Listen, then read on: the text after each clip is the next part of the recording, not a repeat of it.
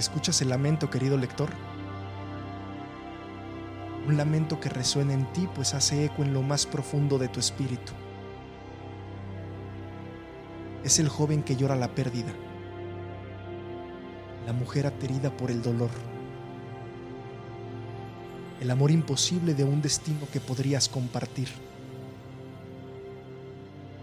Por eso las lágrimas, aunque llenas de dolor, son buenas para ti te limpian, te sanan. No las dejes inundar tu corazón, déjalas fluir marcando surcos en tu rostro, rodando por tus mejillas, cayendo como perlas de agua en una tierra fértil, sedienta. Las gotas que no colman tus manos te rompen por dentro. Pero anda, vacía tu corazón estas lágrimas te hacen bien. Déjalas correr.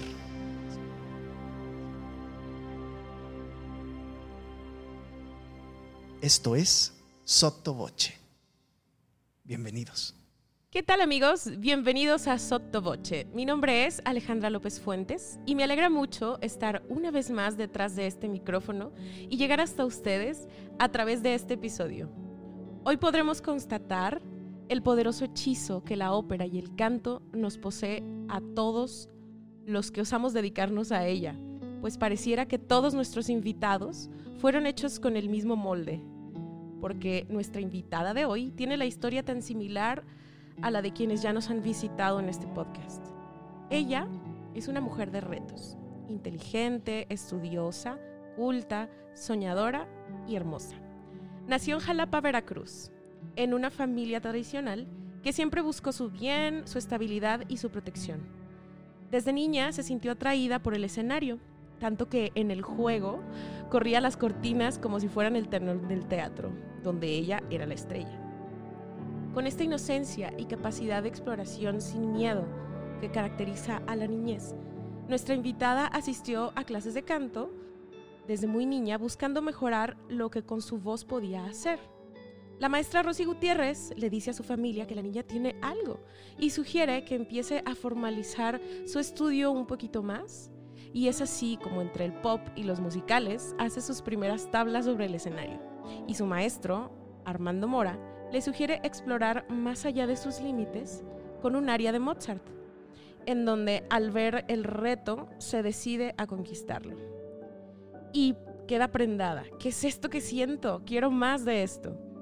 Durante este recorrido de autoconocimiento se aventura en su primer concurso, el concurso nacional Carlo Morelli, uno de los más importantes de la República Mexicana, en el año 2012, donde llega a la final y le abre las posibilidades a un mundo diferente y mucho más profesional.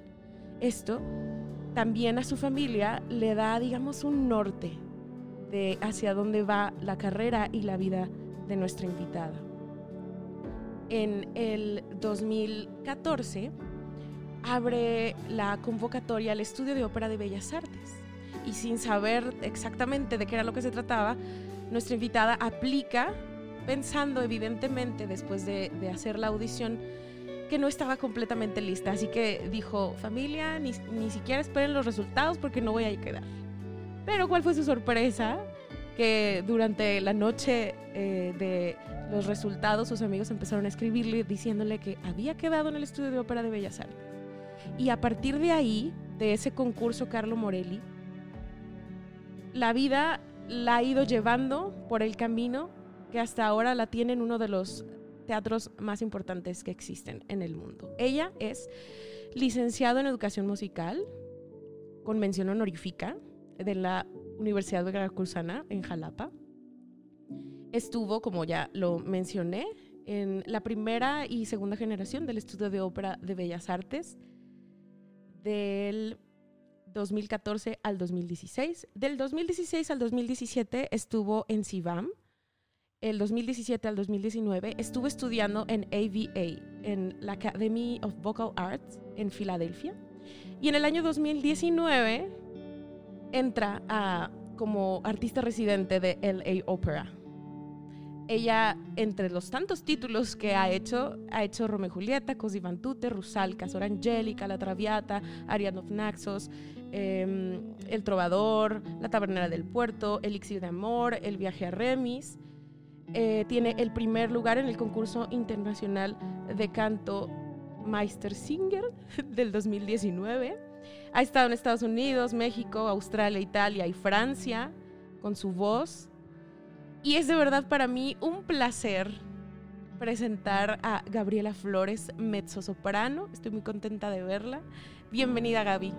Ay, Ale, muchísimas gracias. La verdad estoy muy, muy emocionada. Me siento muy honrada de que me hayas invitado porque en este podcast hay pura superestrella. Entonces me siento muy, muy honrada y, y muy sorprendida que te sepas anécdotas tan, tan personales, oye. bueno, es que soy... Sí me ponías atención. Claro, yo siempre pongo atención, la gente cree que no, pero sí, sí pongo. Además, este, ya lo he dicho, soy como un agente del FBI, entonces, cuidado. Todo lo que hayan dicho en algún ¿eh? momento. ¡Qué bárbara! ¿Cómo estás, Gaby? Bien, muy, muy contenta. ¿Tú cómo estás? ¿Bien? También, bien? también, súper bien. Pues bueno, ya después de, de, evidenciarme como una stalker, vamos a iniciar con la primera pregunta, con el eje de nuestro podcast. Yo sé y siempre les, les digo a los que nos escuchan que pues es una pregunta que nos da temor a todos los cantantes, porque es imposible decidirse por una sola respuesta. Y siempre advierto a quienes están en el podcast que tu respuesta puede cambiar inmediatamente después de haberla dicho. O sea, es solo en este instante, en este momento, cuál es el área que más le gusta cantar a Gabriela Flores. Pues fíjate que, que me llamó la atención porque en tu podcast eh, varias de las personas que escuché te decían, pues la verdad es que no es una pregunta difícil, tal, y te la decían así, ¿no? Supongo que tiene que ver con sus años de experiencia, ¿no? Que pues tienen tantos años cantando y son maestros extraordinarios. Eh, en mi caso sí fue difícil escoger eh, un área, pero decidí que en este momento, hoy, mi área favorita es Va, les arme.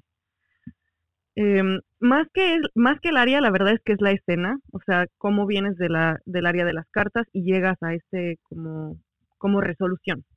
Pero, pero para mí sí fue difícil escoger una, porque si de por sí es difícil escoger una ópera, un compositor, para mí el área, el, la ópera que estoy estudiando en ese momento, esa es mi ópera favorita, ¿no? Entonces, para mí sí fue difícil. Pero bueno, finalmente, este, lo resolviste. La encontré. Exactamente. ¿Y por qué? ¿Por qué es tu área favorita para cantar en este momento? Fíjate que, ajá, fíjate que es un área muy cortita.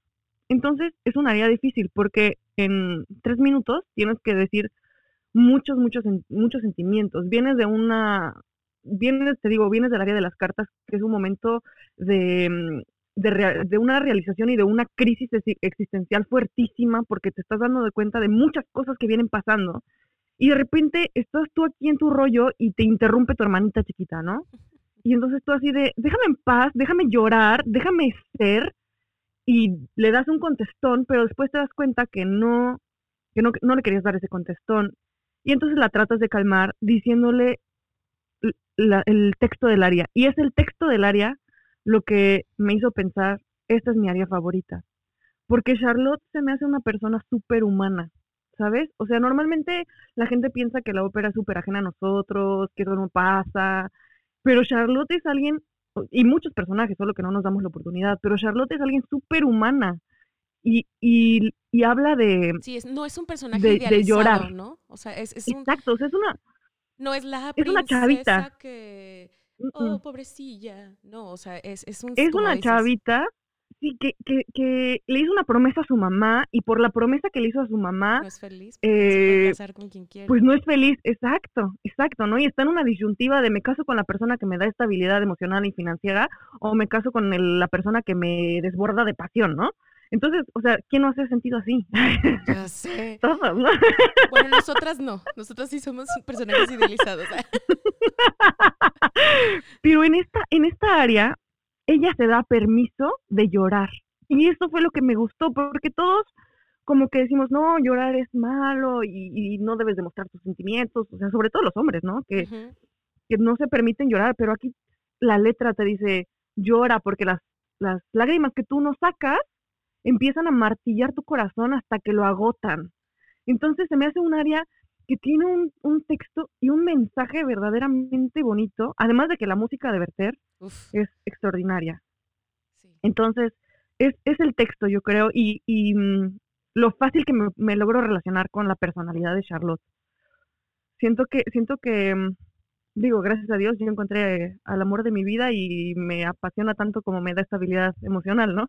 Pero, pero la verdad es que el- siento que el carácter de Charlotte y el mío, nuestras personalidades son muy parecidas. Entonces, por eso la disfruto tanto. ¿Y existe una, una versión favorita del aria? Sí, fíjate que nunca me había puesto a pensar en eso, pero estaba escuchando hace poquito la de Obrazova. Ya. Y la verdad es que, aunque hay voces extraordinarias que la cantan de manera maravillosa, ella hace algo que me pone la piel de gallina. O sea, escuchaba en la grabación cómo solloza y se escucha su respiración sollozar, ¿sabes? Y entonces escuchaba cómo ella, al decir las cosas, estaba escuchando a Charlotte, no a Obrazova, ¿sabes? Y creo que eso es lo maravilloso de ella Hasta me puse se chinita. atrevía a hacer, sí, te lo juro que el otro día que la estaba escuchando yo no lo podía creer, o sea, fue, o sea, no la estaba yo viendo en vivo, yo soy una persona muy visual y me gusta ver la ópera en el teatro, ¿sabes? Claro. Pero estaba escuchando su grabación y era una sensación de, de no, o sea, yo quería llorar, nada más de escucharla, o sea, se atreve a ir al pianísimo, a decir las palabras de una manera que, que la verdad sí es mi favorita, yo creo. Es algo muy, muy, muy bonito. Es este, es la grabación que tiene con Plácido Domingo. Ya. En- es un disco que tiene con Plácido Domingo. El- la ópera completa, pues, Ok, ok. de- de la, la grabación de, de, de todo Werther. Pues para que lo busques, sí. Está, la verdad es que está increíble. sí, para los que nos están escuchando, hacemos esta sugerencia siempre que, que cuando nuestros invitados les dicen su versión favorita, vayan y la busquen en YouTube o Spotify o cualquiera de las plataformas que les permitan acceder a, a música para que se den cuenta de que, para que estén más inmersos en lo que estamos platicando Gaby y yo. Muy bien, llegó el momento de hacer una pequeñita pausa y regresamos para seguir platicando con Gaby Flores.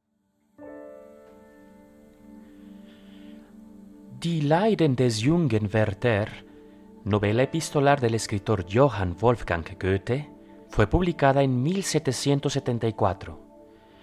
Una trágica historia de amor no correspondido. Esta controversial obra literaria, enmarcada en el movimiento Sturm und Drang, precursor del romanticismo alemán, causó acalorados debates sobre los límites de la literatura y cómo ésta puede influir en las decisiones de sus lectores, pues además de imitar la vestimenta del joven Werther, los lectores de la época llegaron a emular su trágico destino. Sin embargo, esta historia se impulsó con el tiempo como una de las más bellas de la literatura alemana, a pesar que el autor haya querido deslindarse un poco de todo este efecto literario. Es así que poco más de un siglo después, hacia 1880, Jules Massenet, seducido por esta magnífica historia, comienza la composición de una de las partituras más memorables del repertorio operístico, que verá su estreno en 1892. Werther. Esto fue Ópera en la Historia. Bienvenidos amigos una vez más a este podcast Sottovoce. Estamos platicando con Gaby Flores y yo quiero preguntarte, ¿cómo ha sido la experiencia de trabajar en LA Opera y de trabajar en pandemia? Ah, Debe ser algo difícil, pero también muy constructivo, muy desafiante porque prácticamente iniciaste tu contrato como artista residente en, la Ópera de Los Ángeles, en, en el, en el Young Artist Program, y pues llegó la pandemia, ¿no? O sea, ¿cómo ha sido tu experiencia trabajando? La verdad es que sí fue un poco frustrante porque pues llegar a Los Ángeles Opera uno, era uno de mis más grandes sueños. Y además, Em, cosa que no es fácil. No, no es fácil. La verdad es que, he sido muy, muy afortunada, muy bendecida. Em, he tenido mucha suerte. Yo sí creo que en esta carrera, aparte del, del trabajo duro, también es cuestión de suerte, ¿no? La, lo que va a hacer que lo logres es que estés preparado cuando te llega la suerte, ¿no? Claro. Em, y es de mucha suerte. Em, fue, fueron varias cosas, ¿no? Fue, fue muy, muy emocionante para mí entrar a Los Ángeles Ópera, porque además ha sido un lugar que ha acogido a muchos cantantes mexicanos y que les ha abierto las puertas a, a digamos, ya al mundo profesional más, más, un nivel más, más allá, ¿no? Entonces, para mí llegar ahí, pues era, era algo súper especial, súper importante. Tuve la bendición de cantarle al maestro Plácido, que es alguien a quien admiro muchísimo. Eh, es un extraordinario músico y, la verdad es que es una figura muy, muy importante en la ópera. Entonces, para mí cantarle a él, pues fue también un sueño hecho realidad. Y de repente, pues llevaba yo, creo que cuatro o cinco meses y se suelta la pandemia. Eh, entonces, desafortunadamente, pues no he tenido la oportunidad de cantar en el teatro que esto es algo que me, me frustró mucho, la verdad, porque este, pues eso es lo que uno sueña, ¿no? Hacer Claro. los partequinos, hacer los covers en el teatro. Para eso nos preparamos. tuve la ¿no? oportunidad, exacto, exacto. Entonces, tuve la oportunidad de hacer dos óperas ya con Los Ángeles Ópera, además de muchos conciertos, antes de que se soltara la pandemia, em, y una ópera durante la pandemia, que fue algo muy interesante porque fue una versión digital, ¿no? Entonces, em, fue un elenco muy pequeño, fue una ópera que no es muy conocida, em, se llama La Manta Anonim. Em, eh, es del Chevalier Saint George, que es un compositor que tampoco es muy, debería ser más, este, más reconocido de lo que es. Y entonces fue una ópera que el coro fuimos nosotros mismos, lo grabamos por separado, eh, éramos creo que ocho solistas, nada más, y mm, entonces la orquesta grabó aparte, todo, o sea, todo es muy diferente, ¿no? O sea, primero graba la orquesta, luego tú cantas encima de la orquesta, eh, el coro eres tú también, entonces escuchas tu voz en el coro y no sé, y este, es mu- muy, muy curioso y pues nos tenían que hacer la prueba de COVID cada tres días y teníamos que traer cubrebocas todo el tiempo menos cuando, cuando cantábamos y este tenías que desalojar la sala durante una hora por cada dos horas de cantar. Este es súper, súper diferente cantarle a una cámara que cantarle a un público. La verdad es que creo que eso es lo más difícil de todo, porque aunque, aunque las emociones están en uno, para que lo que te enseñan en la primaria, ¿no? Para que exista una comunicación, tiene que haber un emisor, un mensaje y un receptor. Y cuando no tienes al receptor enfrente, es muy difícil comunicar el mensaje, porque no estás recibiendo una respuesta em, inmediata, ¿sabes? O sea, cuando tú estás en una ópera y puedes ver la cara de alguien y verle los ojos abiertos así de la emoción de que está entendiendo lo que le estás queriendo decir, es muy diferente a estarle cantando a una cámara y que no vas a saber, no vas a recibir la respuesta hasta que ya lo hayan transmitido, ¿no? Siento que eso ha sido muy difícil. Em, pues ahora todos los concursos, todas las audiciones son así y eso es algo muy difícil, la verdad, siento. Eh, es un reto, admiro a la gente que hace televisión porque fue algo muy difícil. Y mm, en cuanto a lo demás, pues la verdad es que los ensayos por Zoom, los coachings por Zoom, eh, también es algo muy difícil. Eh, yo ya no, no, no veo la hora en la que pueda cantar con un pianista en vivo, que pueda hacer música con otra persona, que, mm, que sea flexible y no tenga que apegarme a una pista, que pueda ver la cara de alguien cuando le estoy transmitiendo un mensaje. Eh, y la verdad es que dentro de todo, en la pandemia yo fui muy afortunada porque a diferencia de muchas otras personas que la verdad sí se la vieron muy, muy difícil como músicos, muchos somos freelance eh, y nuestros contratos duran seis meses, un año y de repente ya no, o sea, eh, o, te duran un mes, o, o sea, eso es algo muy difícil y con todos los teatros cerrados, eh, yo fui muy bendecida de que el Opera me haya protegido y me haya permitido seguir trabajando, pero muchos de mis compañeros no tuvieron esa, esa bendición, ¿no? Y la verdad es que, pues, yo me siento afortunada y, y procurando ayudar a los, a los que no, no tuvieron la misma fortuna que yo, ¿no? Sí. Pero eh, también creo que podemos rescatar de, de esta experiencia el hecho de explorar estas nuevas formas de hacer la música o de, de, hacer ópera que seguramente se van a quedar cuando se reabran los teatros y cuando podamos eh, estar, como, como lo dices tú, frente a un público con un pianista y hacer música con nuestros compañeros y con, con quienes amamos, porque finalmente al trabajar en la ópera es tanto el tiempo que pasas junto a los demás que se vuelven como familia, ¿no? Y además explorar esta onda de escucharte a ti mismo, hacerte los coros, es como esta eh, sorprendente la capacidad de adaptación del ser humano y más del cantante, ¿no? De, de e, es, lo, es a lo que nos acostumbramos, porque como lo bien dice, como lo dices bien, eh, estar de freelance es acostumbrarte a que, ok, bueno, durante este mes está seguro, pero los que siguen, ¿qué onda? Adaptarse a tanto acomodar, estirar el dinero, como a buscar otro, otro, otro contrato, otra ópera, hacer más audiciones. Exactamente. Y además que estamos, em, pues siempre a la, digamos que al, al, pues esperando el no, ¿no? Como, como seguros de que será un no, buscando el sí, pero, pero es a lo que, digamos, estamos más acostumbrados. Entonces eso nos hace como de piel gruesa un poco, ¿no? Resistentes al, al y, como a todos los cambios. Sí, como dices, definitivamente no todo es malo. O sea, hay muchísimas cosas buenas que se, cosas que se abrieron durante la pandemia que, que estábamos cerrados a la posibilidad de, ¿no? Por ejemplo, este todos estos conciertos virtuales te permiten, o sea, tenía muchísimo tiempo que mis papás no me escuchaban cantar porque yo estaba afuera y no transmitían los conciertos, ¿no? Entonces, o sea, por ejemplo, la accesibilidad de que me pudiera escuchar mi familia estando en otro país. Em, que también siento que se, se vio la necesidad del arte. A la hora de que cierran los teatros, la gente estaba desesperada por arte, ¿sabes? Querían conciertos, querían... Eh, y también esta posibilidad de que podías ver el ballet de Bolshoi en internet gratis, ¿sabes? O sea, en vez de tener que ir a Rusia, que tan difícil es entrar, y, ¿no? O sea, sí, sí. Se, abren muchas posibilidades. Y también siento que algo padre es, em, le perdimos el miedo a las clases por Zoom, o las clases por Skype, o las clases por... Entonces, o sea, ahora tienes la posibilidad de que tu maestro sea alguien que está viajando por todo el mundo y que está cantando en Viena, pero te puede dar la clase ese mismo día por Zoom, ¿sabes?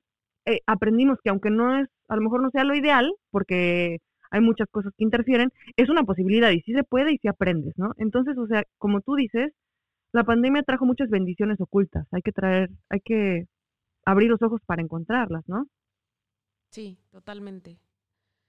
Digo, mientras lo principal que es la, la, la vida, conservar la vida y, y, la de nuestros seres amados, yo creo que definitivamente eso, eso nos regaló esta terrible situación que, que vivimos mundialmente.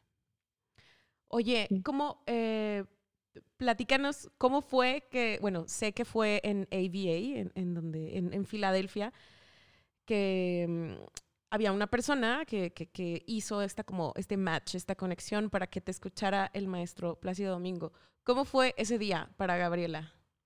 ¿Qué hiciste ese día? Grité como loca por toda la calle. Este... sí, me lo puedo imaginar. pues resulta que estaba en ABA y ABA, eh, la verdad es que es un lugar pues muy padre. Es una casa eh, hermosa. Es algo, es algo bien bonito. Es, es, como tú dices, es una casa, es una academia que está dentro de una casa. Me parece que son tres casas pegadas, Ajá. que se hace muy grande. El teatro es muy bonito, muy acogedor. Eh, y es un lugar en donde se canta, mm, qué bárbaro. O sea, no tienes idea.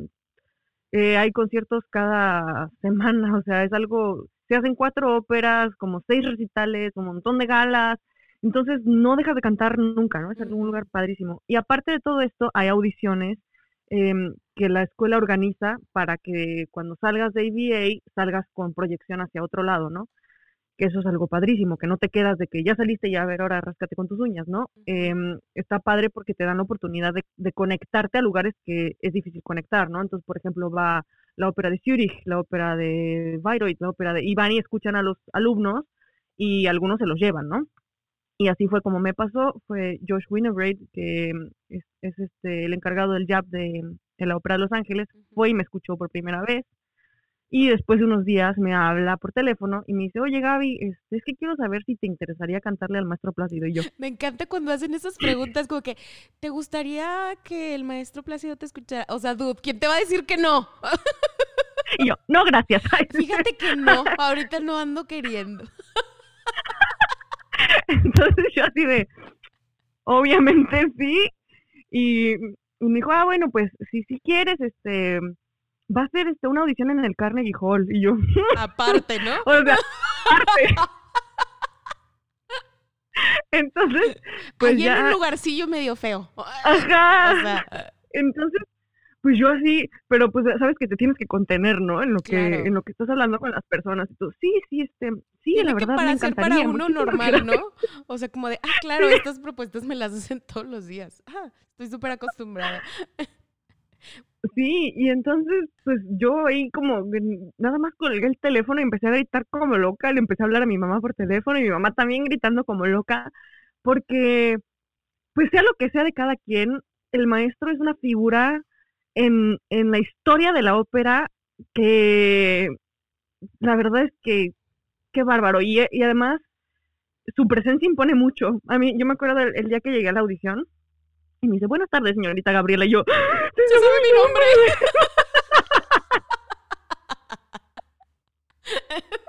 Entonces, así como que tú así de, como, no lo puedes creer, ¿no?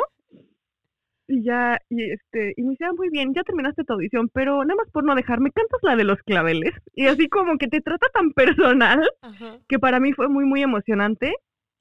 Este, y pues también por toda esta la pandemia, desde ese día no lo he vuelto a ver. También eso ha sido un poco frustrante. Claro. pero este pero la verdad es que fue un día muy emocionante y es como de esas veces que dices bueno pues si ya nada pasa en mi vida pues ya con esto me quedo no o sea Sí, te entiendo. son son días que, Que valen que muchos días. sí sí la verdad es que, que fue muy muy emocionante me acuerdo que no podía dejar de temblar pero fue muy muy emocionante para mí todo el proceso Ay, qué bonito, qué bonito. Me encanta, me encanta poder escucharlo y de ti, ¿no? O sea, como en, en una plática así, como si estuviéramos en un cafecito echando, echando plática. claro Como ya, como ya lo hemos hecho. así mero Oye, ¿cuál fue el primer cantante que escuchaste en vivo que te dejó así de que, ¿qué? O sea, puede ser e- el, el primerito, primerito, ¿no? De, de, de, de la vida, de, cu- de cuando viste tu primera ópera, puede ser. Pero también puede Fíjate- ser el primero que, que, que a lo mejor ya habías escuchado y te gustó mucho, pero el primero que dijiste, ¿qué, qué onda? ¿Cómo está cantando? O sea, ¿por qué, Que me estoy cautivó. exacto, sí, que dices, ¿qué me estás haciendo en el cuerpo? ¿Qué, es- qué es esto? Mm. Pues mira, la primera persona que, la primera ópera que vi fue muy raro, fue el maestro Fernando de la Mora, pero estaba cantando Santana.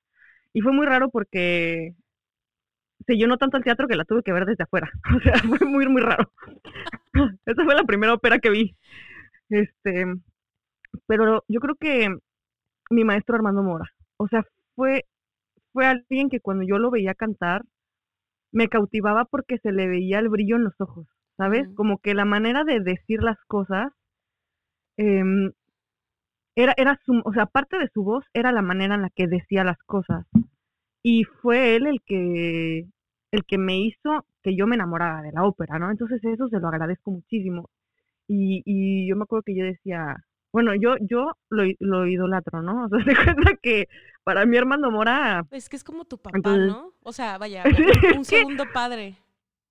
Es que te guían durante tantos años, o sea, Sí. 10 años siendo mi maestro, ¿no? O sea, son muchos, muchos años. Y este, y yo decía, es que yo quiero poder decir las cosas como él, él las dice. Y yo creo que de ahí, alguien que me emocionó muchísimo fue Arturo Chacón en Manó. Mm, En, en Bellas Artes, cuando cantó el Afie, ah, yo decía, qué bárbaro. Tiene una voz muy emocionante, Sí. el maestro Arturo. Sí, sí, sí. Totalmente. Bueno, es que hay muchos. También el maestro Vargas en Edgardo, qué bárbaro. Sí, te derrites. O sea, Sí, tiene una manera de, de...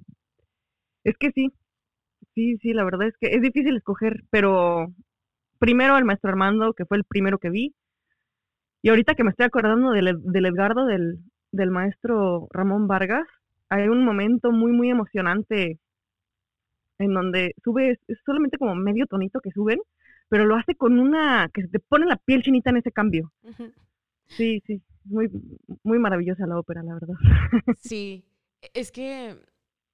Y luego, eh, lo que decías tú al principio de, de, de- la ópera que se cree que, que, que es muy, no sé, muy, de- como muy alta, muy inaccesible. Como alejada. Ándale, como alejada, pero nada que ver, o sea, más terrenal no se puede ser con la ópera, o sea, definitivamente digo, muchas de las personas que nos escuchan evidentemente son apasionados como, como nosotras de, de esta hermosura de expresión artística, pero muy probablemente los amigos de los grandes este, seres humanos que han estado en estos programas, a lo mejor que no, no están tan familiarizados, de pronto nos escucharán y decir, pues, ¿qué tendrá? Ojalá, ojalá que, que en alguno de ellos causemos esta curiosidad que causaron en nosotros e investiguen más y, quién sabe, hasta se dediquen igual que, que nosotras a, a esta hermosura de,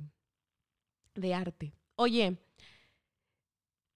has tenido muchos sí en, en la vida, ¿no? O sea, esta, esta cadenita de, de éxitos a partir de, del Morelli, donde eras muy chiquita. Bueno, es que eres muy chiquita, pero, o sea, me refiero a, que el primer sí del Morelli, ¿no? De llegar a la, a la final y luego de pronto, un par de años después, entrar al estudio de ópera de Bellas Artes, después estar en CIVAM, luego en AVA y luego en LA Opera. O sea, ha sido una cadenita. No no ha habido un año en el que no hayas tenido un programa de formación importante. Pero estoy segura que algún no has de haber escuchado. ¿Cómo maneja Gaby los no? Pues he escuchado muchísimos más no que sí. Eso sí te lo, te lo aseguro. O sea, de cada 15 audiciones que haces, media te dice que sí, ¿no? Eh, es, es algo muy, muy frustrante. Eh, supongo que con el tiempo pues vas aprendiendo a recibir los golpes con más paciencia, pero nunca te dejan de doler. Eh, pues yo como que por una semana digo, ya no quiero volver a cantar nunca y ya me voy a mi cama y ya no quiero volver a hacer nada, ¿no? Aquí me muero ya. La verdad es que, o sea, como por una semana estoy sobre depende depende también de la audición, ¿no? Claro, o sea, por ejemplo, ahorita ahorita que estaba haciendo el del Met, Ah, las- este, que me quedé en las. Ajá, me quedé en las regionales, ya no avancé a la semifinal. Este, Pero sí, la primera premio, semana ¿no? estaba yo así. Sí, sí, sí, o sea, eh, eh, la primera vez que hice el concurso me dieron el Encouragement Award en la regional. Van tres veces que llego a la regional y tres veces que me quedo ahí y ya no, avan- no avanzo a la, A la semi. a la semifinal. Y la verdad es que es muy frustrante. Yo siento que a veces mientras más cerca estás, más frustrante es. Sí. Entonces, este, o sea, como que dices, o sea, si me hubieran dicho que sí, me habría parado en el escenario del Met. O sea, como que dices, Sí, te entiendo. así de cerquita, ¿no? Entonces es mucho más frustrante y ahorita hace, fue hace como un mes que no avancé y yo ya, ya no quiero volver a cantar nunca en mi vida, me voy a meter a estudiar belleza y voy a poner uñas, ya, o sea, no, o sea, como que es una frustración muy, muy grande, Em, pero al pasar de los días es tal el amor por cantar, o sea, porque te das cuenta que al final, o sea, todos estos concursos, todas las audiciones, eh, los lugares a donde quieres cantar, solamente estás buscando cantar, es lo único que estás buscando. Sí. Entonces, yo, yo he platicado con, con Gilberto y con mis papás. Y este, Gilberto, eh, para los que nos están escuchando, es su novio, futuro esposo, un fantástico tenor mexicano también, Gilberto Amaro. Búsquenlo ahí en, en YouTube para que vean que no estoy mintiendo, es un gran, gran tenor. Entonces, eh, Sí, estabas platicando con, con Gil y con tus papás al respecto. Y le decía yo que, aunque obviamente yo creo que muchos de nosotros soñamos con cantar en el Met y en la escala y ganar operalia y todo esto, o sea, al final, yo creo que mientras cante y haya música en mi vida, voy a ser feliz. Entonces, eh, a eso es a lo que termino llegando cada vez que me dicen que no. Y además, como tú dices, la verdad es que, lo vuelvo a repetir, yo he sido muy afortunada y muy bendecida. Y si mi, ac- si mi carrera se acabara hoy, a pesar de que no logré mi sueño de cantar en el Met, he hecho muchas cosas Sí. y, y he logrado muchas cosas que, que me hacen sentir muy satisfecha de lo que he logrado hasta hoy. Obviamente voy a seguirme esforzando y voy a seguir persiguiendo mi sueño porque pues lo que uno quiere es vivir de esto y cantar y, y hacer carrera, ¿no? Claro. Pero, pero yo creo que Además no hay de que que perder de vista, ya ni siquiera es uno, ¿no? O sea, como bien lo dices, de pronto dices, ay, ya va, horrible, no quiero más a saber de esto. Pero hay una fuerza ajena a uno mismo que lo mantiene ahí. O sea, sí, definitivamente. No, no, ya- Ya, ni siquiera es la decisión de uno. o sea, es, es como de, ay, no. Sí, sí, sí, es, es un encanto, es un... Sí, o sea, dices, ya no quiero volver a cantar nunca y de repente te metes a bañar y ya estás tarareando otra vez, ¿no? O sea, no puedes, no puedes dejar de cantar, es algo que, que es parte de ti, que es algo que, que viene contigo y ya no, nunca lo puedes dejar. Y la verdad es que el escenario es muy adictivo, muy, muy, muy adictivo. Entonces, este, y, y, y para mí no es el ser famosa, no es el aplauso, no es, es, yo creo que es la adrenalina que se siente cuando estás arriba del escenario. Y yo creo que eso es lo más adictivo. Además de que yo, desde que nací, vivo disfrazada. Entonces, me encanta disfrazarme. Entonces, para mí, el, mientras más vestuario tenga en una ópera, más feliz soy. entonces, como que todo este de, córrele porque ya tienes tres segundos para ponerte la otra peluca. Y entonces, como que toda esa adrenalina, o sea, yo creo que eso es lo que tanto disfruto. ¿Sabes? Es muy, muy adictivo y me hace muy feliz. Entonces, no importa cómo se llame el teatro, mientras yo pueda cantar, yo voy a estar muy feliz. Sí, lo puedo, lo puedo sentir. Gaby, ¿tú, ¿tú soñabas con ser mezzo? O si, si hubieras, No. si pudieras decidir, ¿no? saca, saca tu frustración. ¿Qué tesitura hubieras deseado? Ah, no, la verdad sí me gusta mucho ser mezzo. Eh, obviamente todas me gustan, o sea, de todas hay áreas que, que quisiera yo poder cantar, pero la verdad sí te envidio mucho porque yo quisiera cantar Mimi. este, en la rega, en la regadera canto este Simi Chiamano, este la de la de Adiós del Pasato y ay, se me olvidó la secundaria de Mimi. Donde Lieta. El Don de Lieta lo tenía en la punta de la lengua. Pero es que iba a decir adiós ese arrancor. Pero no, el Don de Lieta me, me, me encantan. La verdad es que yo creo que Bohemia es mi ópera favorita. Ay, Me gusta que- muchísimo. Que es maravillosa, ¿verdad? Sí, y de la de Pero- muchos, ¿eh? O sea, de muchos de los que han estado en el podcast, todos eh, finalmente, o sea, Uy, amamos Mozart, amamos Rossini, el bel canto, eh, incluso la música contemporánea, pero luego llega Puccini y dice, hola. O sea, es como el, el, el chico sexy, o sea, que, te, que te, te roba, ¿no? O sea, que tú, no, claro que no, yo súper tranquila, pero ves así de que súper guapísimo, acá, perfecto, y tú, ay, ¿qué? o sea, que te mueve sí, el tapete. no, y te juro, yo creo que la Bohemia es la ópera que más veces he visto y no ha habido ni una sola vez en que no me haya desbaratado en lágrimas. O sea, es algo, o sea, nada más empieza la primera nota del finale y yo empiezo a chillar. O sea, te Sí, juro la que es así como una reacción ¿no? automática. Con el son Ajá, andante y sí, de que... Ándale.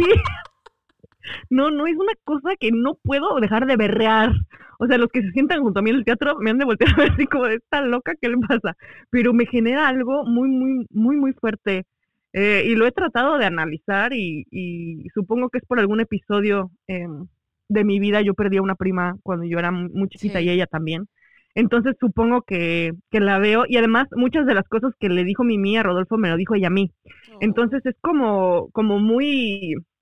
Eso es a lo que me refiero de la ópera, es algo muy humano. Sí, algo con que a todos te nos pasa y es algo-. Sí, claro, o sea, te conectas. O sea, lo difícil de la ópera es que te lo están diciendo en otro idioma, ¿no? Sí. Entonces, o sea, eh, pero la música es tan maravillosa que al ser un idioma universal, solamente con escucharlo te hace sentir cosas, ¿no? Entonces, sí, sí, la verdad es que sí quisiera cantar Mimi. pero, pero, pero disfruto no está mucho, disfruto mucho ser mezzo. No, pues te digo que en el baño sí la canto. Pero este, pero la verdad es que disfruto ser mezzo porque creo que es de los más divertidos. Es de los, de los roles, de las tesituras más divertidas. También los, los barítonos son muy divertidos. Sí. Pero la mezzo, por ejemplo, un día soy hombre, otro día soy bruja, otro día soy la mujer más sexy del mundo, otro día, este, ¿sabes? Otro día puedo ser Charlotte, que es algo parecido a una personalidad de soprano. Ajá. Este, Una heroína. o sea, no sé, puedes hacer. Sí, la verdad es que me he divertido mucho. O sea, por ejemplo, haciendo el O Estefano, un niño también. eh, ajá, agarrándome espadazos. O sea, eso es divertidísimo, ¿sabes? Eh, y la Carmen, que ya tuve la fortuna de cantarla, que era mi sueño. O sea, eso sí era mi sueño junto al porque maestro, junto, tu- junto a creo- tu maestro. junto al, ma- al maestro Armando Mora. La verdad es que sí fue, y en mi, en mi tierra, que la verdad siempre cantar en tu tierra con la gente que, que te ha seguido y que te quiere y que se emociona contigo mucho más que una persona que no te conoce, ¿no? Sí. La verdad es que fue algo muy, muy padre y Además, le agradezco al maestro Armando que haya hecho la. Carmen. Sí, la Tlacna es algo, la verdad es que es algo muy, muy, muy, muy bonito. Es uno de los mejores muy teatros que sala. tenemos, bueno, salas que tenemos Sí. en, en México. en el Sí, sí, es una sala de concierto que, que estuvo muy bien, muy bien pensada y se llevaron a ingenieros acústicos y todo este rollo para que fuera algo increíble, ¿no? Entonces, la verdad, la acústica de la sala muy, muy, muy bonita y a pesar de que no era un teatro de ópera, estuvo muy bien lograda la, la escena. Em, difícil cantar con la orquesta atrás, Sí, pero eh, sí, sí. sí. pero la verdad es que fue muy, muy emocionante, porque pues yo creo que hasta Carmen es de esos roles que hasta las sopranos sueñan con cantar. Sí, la verdad. totalmente, sí. O sea, eh, eh, para las personas que no crecimos en un, un ambiente musical, porque, o sea, yo vengo de familia de ingenieros, doctores, este, administradores, arquitectos, mm, ninguno era músico más que mi abuelita que tocaba el piano muy bien, pero ella era historiadora del arte, no, no era, no se dedicaba a, a tocar el piano como tal, ¿no? Este, lo tocaba muy, muy bien y lo dejó de tocar muy joven porque le dio artritis. Entonces yo no me acuerdo de haberla escuchado tocar. Mm. Em, entonces, para mí, eh, no, no me considero una persona que creció muy cercana a la música. Entonces, la ópera más accesible, pues, es Carmen. Sí, totalmente. Entonces, es, es es una, de las óperas más representadas a nivel Sí, que te la ponen hasta en la sopa, ¿no? O sea, te, la escuchas en la tele, en la radio, en las caricaturas, en todas partes. Ajá. En los mopeds, Claro. en todas partes está. Entonces, es una muy cercana. Sí, sí, todos, absolutamente todas, todas las personas han escuchado en algún momento algún tema Sí, de algún leitmotiv de, de la ópera, ¿no? Completamente. Y como mezzo, no es de las primeras piezas que te dejan cantar, porque No, Carmen es- eh, ajá, es como un- una mezzo un poco más lírica y todo el mundo te dice, no, Carmen no, Carmen no, Carmen no, Carmen no. Y entonces tú, ya déjame cantar Carmen, por favor. Y tú de, ya me cansé de ser niño. Ay, me quiero poner un vestido, por favor. Ajá, exactamente. Pero este, pero no, la verdad es que lo he disfrutado mucho, me he divertido mucho. Este, he cantado roles que todavía no me tocaban y que fueron los más divertidos, la verdad. Este, pero pero sí, sí me he enamorado de la mezzo. Y si me y si me dijeran un día, "¿Eres soprano ahora?", sí me sentiría frustrada. Sí, claro. Sí, llega un punto en el que te identificas tanto con tu tesitura que por eso, o sea, esa es una razón por la cual uno ama su tesitura, ¿no? Porque pues ya viene en el ADN, o sea, como, como Sí, definitivamente. O sea, puedes, puedes disfrutar de, de- de otras tesituras y jugar un poco con que este, puede ser otro, pero finalmente esa apreciación de sí mismo, ese amor a sí mismo, esa autoestima, te hace amar tu, tu propia tesitura. Ya nos estamos acercando al final de esta increíble charla y literalmente es un chal, o sea, es un chal de que nos están escuchando a Gaby y a mí afuera de, de un Es que teníamos mucho tiempo sin vernos. Aparte, sí, sí, sí. Se me hace que la última vez que nos vimos fue en el 2000. Yo creo que 16 o 16. 17. 16, cuando, cuando, sí, debió haber sido en el 2016, cuando fui a hacer Sor Angélica y tú estabas en Sivan, Ah, sí.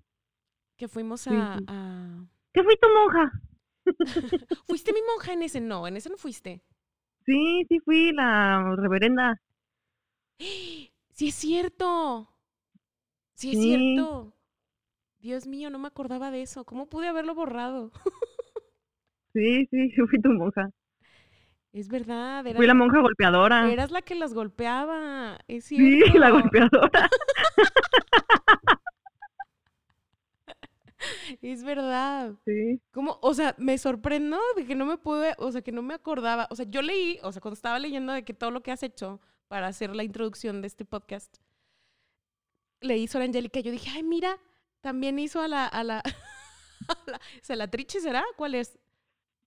Sí, sí, contigo hice la celatriche y después hice la mm, maestra de las novicias en ABA. Ya, ok. O sea, sí, yo que- es que estaba leyendo y yo dije, mira, ya, ya hizo Sor Angélica también. Y, o sea, ni por aquí me pasó a acordarme. Qué vergüenza la mía Sí. de mi cerebro. O sea, fatal. Bueno, estabas muy ocupada.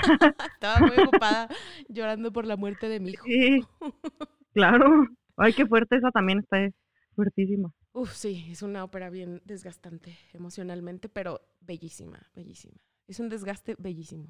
Si cabe la, la comparación de eso. Pero bueno, insisto que nos estamos acercando ya hacia el final. Parece que no, pero ya vamos hacia el final. ¿Cuál, este, cuál sería el papel soñado?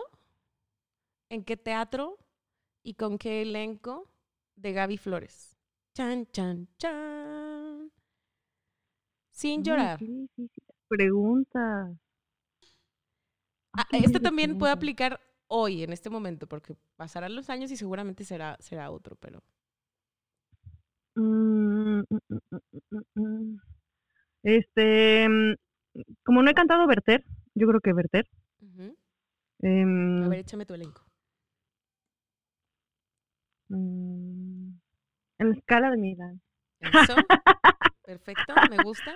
Aquí se puede, o sea, ¿Y a aquí hay poco no- presupuesto. Tú, tú dime. Estoy ¿Y a, aquí y a poco no estaría padrísimo? ¿A poco no estaría padrísimo con mi paisano, verdad, Arturo Chacón? Que- ah, claro. Me encantaría que él cantara el Verter. Em, ay, no sé quién poner de Albert. Ay, no sé, me la pones muy difícil. O sea, te la pongo difícil, te estoy dando un presupuesto del tamaño del universo para que ¿Sabes? contrates. Sa- ¿Sabes qué barítono me gusta mucho? Pero yo creo que él no, no canta este repertorio. No importa, aquí Pero me gusta puede. Luca Pizzaroni. Se me hace muy buen actor. Ándale. Y de Sofía. ¿No quieres ser tú mi Sofía? Ándale, yo perfecta. Así estoy. eh, Cada vez que, pre- que hago esta pregunta en alguno de los podcasts, siempre estoy así esperando que alguien mencione mi nombre. Nadie me invita, eres la primera. Eres Yo la te invito, primera. yo te invito. Yay, gracias Yo Gaby, invito. sabíamos. yo te la hago, yo te la hago. Va, va a estar Sí. difícil parecer la hermanita menor, pero este, No, hombre. Te ves bien jovencita. Claro, claro, es, es, es el canto lo que nos ayuda a vernos jóvenes. Estamos jóvenes todavía, hombre.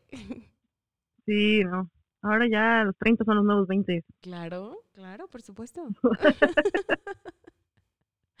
me gusta, me gusta que sea en la escala. ¿Tienes algún director en específico que te gustaría? Mm, No lo había pensado. Pues que nos, diri- que No nos dirija Domingo, ¿no? Ándale, estaría bien. Mira, ya, ya te ayudé. Es, es- buena idea, es buena idea. Pues ya, ya hicimos nuestro cast. Ya este Juelito aquí se está comunicando con, con la, con la gerencia de la escala para la, la- ajá, para la agenda. La firma de contrato. Exactamente. Este, ahorita nos comunicamos con el maestro Arturo Chacón, con Luca Pizzaroni y este, y ahí vamos, vamos viendo más este a los demás del elenco y pues quedó perfecto. Me gusta, me gusta tu, tu visión de, de verter. Está bien, ¿verdad? Sí. Y bueno, pues ya para despedirnos, Gaby, yo quisiera que usaras tu voz para enviar un mensaje, el mensaje que tú quieras, lo que te haya quedado por decir en, en este podcast y que esté dirigido a quien tú quieras. Puede ser al público que nos esté escuchando. Nos escuchan muchas personas de, de España, ¿eh? Y estamos súper contentos de que, padre. de que nos escriban. Y bueno, estamos también en toda Latinoamérica. Los números de, de, de todos los programas de Sala Prisma Podcast están subiendo así inimaginablemente. O sea, de verdad que estamos súper contentos y inspirados, pero también sorprendidos como de que con la responsabilidad de, oh, creo que sí nos escuchan. Claro.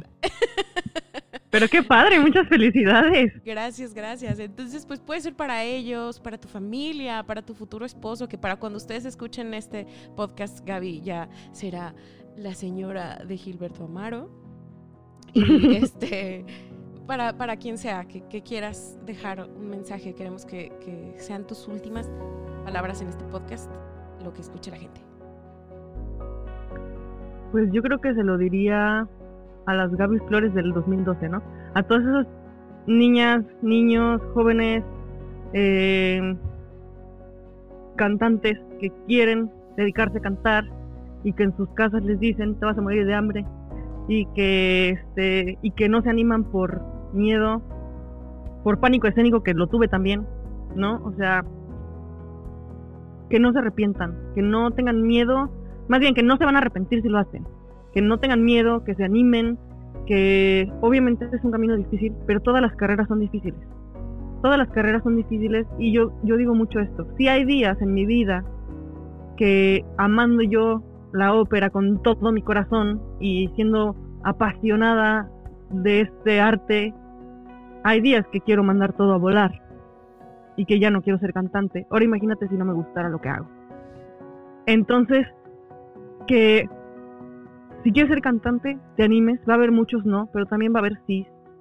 Y es una carrera muy gratificante. Y si lo que no quieres hacer es ópera y quieres ser arquitecto, hazlo, pero con pasión, con entrega, con, con despiértate cada día y di, hoy va a ser el mejor día de mi vida. Angélica me criticaba mucho porque decía que todos los días eran el día más feliz de mi vida. Pero digo, qué padre, ¿no? Que todos los días eran el día más feliz de tu vida. Está hablando de Angélica Alejandre, otra soprano mexicana. Muy buena. También muy buena. Entonces, eh, o sea, que todos los días en el día más feliz de tu vida.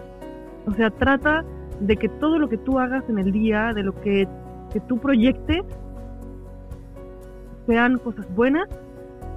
atrévete a hacer las cosas. Eso nos enseñó la pandemia, ¿no? Nadie, nadie tiene garantizado el día que viene. Entonces, hoy, atrévete a hacer las cosas.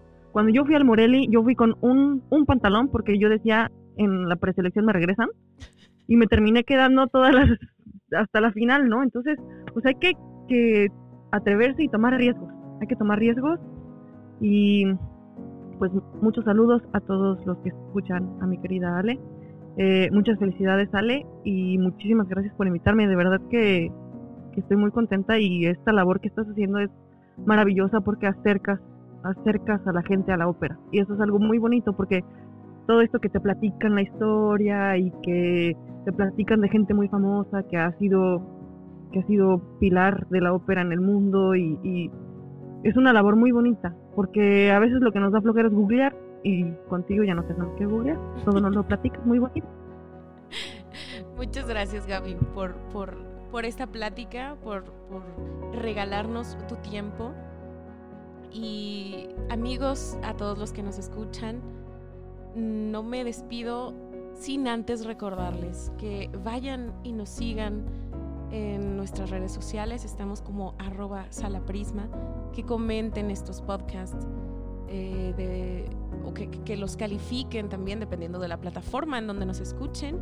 Estamos en Spotify, en Evox, en Apple Podcast y de pronto en, el Instagram de, de Sala Prisma tenemos ahí también este, publicaciones, además de que los invitamos a que escuchen todos los programas que, que hacemos, ¿no? Porque están, la verdad es que están muy divertidos. Bueno, tenemos uno muy serio que se llama Encuentros, en donde hablamos sobre arte, eh, sobre literatura, con grandes mentes eh, del arte. Tenemos otro que, que, que se llama Misterios del Arte. Ese está muy divertido. Pueden escucharnos a Joel Almaguer y a mí conversando sobre grandes misterios del arte. Somos como el Dross de los podcasts. Divertidos. Tenemos también las cápsulas de que salen en todos nuestros programas. Eh, y también tenemos un podcast que sale diariamente que se llama Un día como hoy, que conduce mi querido Joel Almaguer. Y pues bueno, tenemos ahí este, toda esta gama. Por supuesto, suscríbanse a todos y sigan escuchando Soto Voce. Estoy muy feliz de haber platicado con Gaby con Gabriela Flores, mezzosoprano. Y pues nada, yo soy Alejandra López Fuentes y muchísimas gracias por escucharnos. Esto fue Soto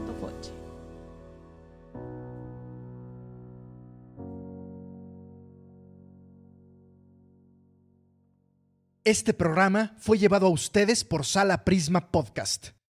Para más contenidos, te invitamos a seguirnos por nuestras redes.